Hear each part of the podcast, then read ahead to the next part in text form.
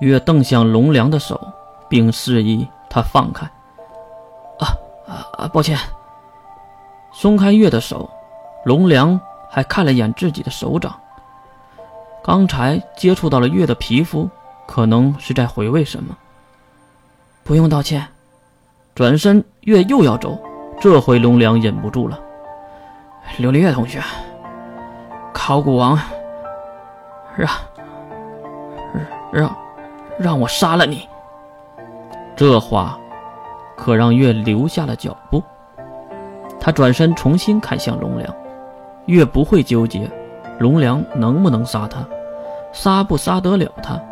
他关心的是，为什么会有这样的会面？那你为什么要来告诉我？不怕考古王反向杀了你吗？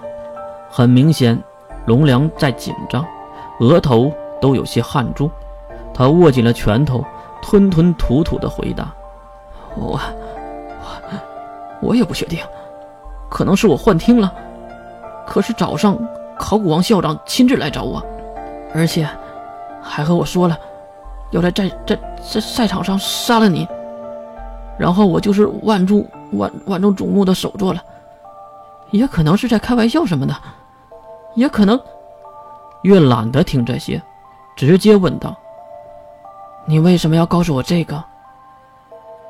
我问的是这个问题，把龙良的话题重新拉回来。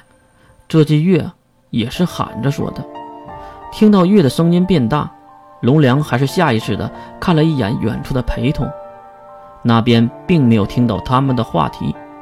放心下来的龙良低头说出了原因，不过这个原因，我，我我我我不想你受伤。啊？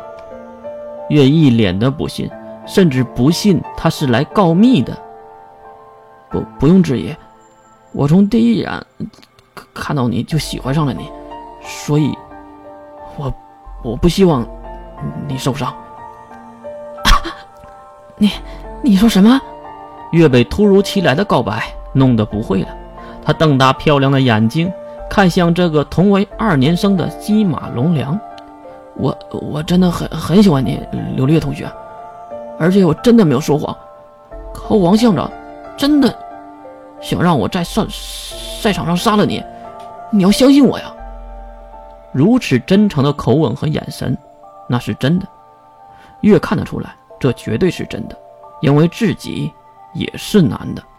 不对，你应该知道我是男的呀！你还喜欢我？你不会是个 gay 吧？龙良还想解释，可是看到远处的陪同走过来，也只能急忙的说出了最后两句。我喜欢，是你男性的内在和女性的外表，我只能说这些了。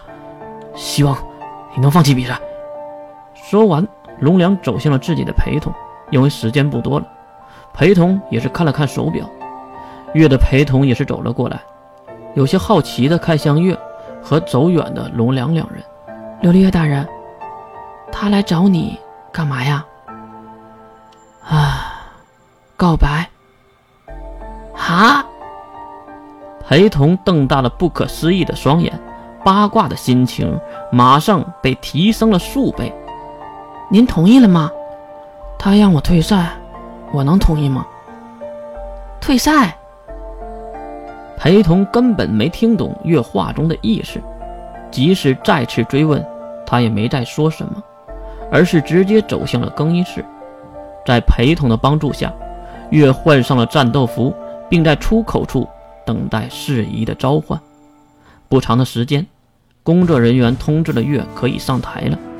月也是迈起步伐走向出口。阳光逐渐洒在月那漂亮的银发和面孔之上，四周欢呼的声音也是随着月的出现沸腾起来。男性的司仪介绍的月的校区能力等阶，各种英雄事迹。而月却看向擂台对面那个已经站在那里的男人，西马龙良。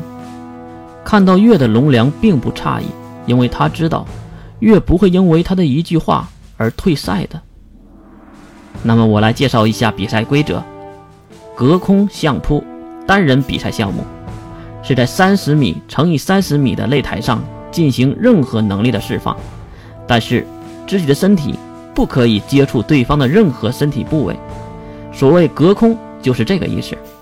比赛采用积分制度，将对手推出擂台外，即使是空中也算得分。如果击晕或者无法战斗，认输。都不算积分，而是直接输掉比赛。那么，两位选手请喝绝风药品，并宣誓。工作人员将一个小盘子端到了月和龙良的面前，盘子里就是那瓶所谓的绝风药品，是为了受伤以后更好医治的炼金药品。拧开瓶盖，一饮而尽。双方都喊出了同为十三学区的宣誓。司仪高亢地喊道：“友谊第一，比赛开始。”有限的空间内，也有无限的可能，创造永无止境。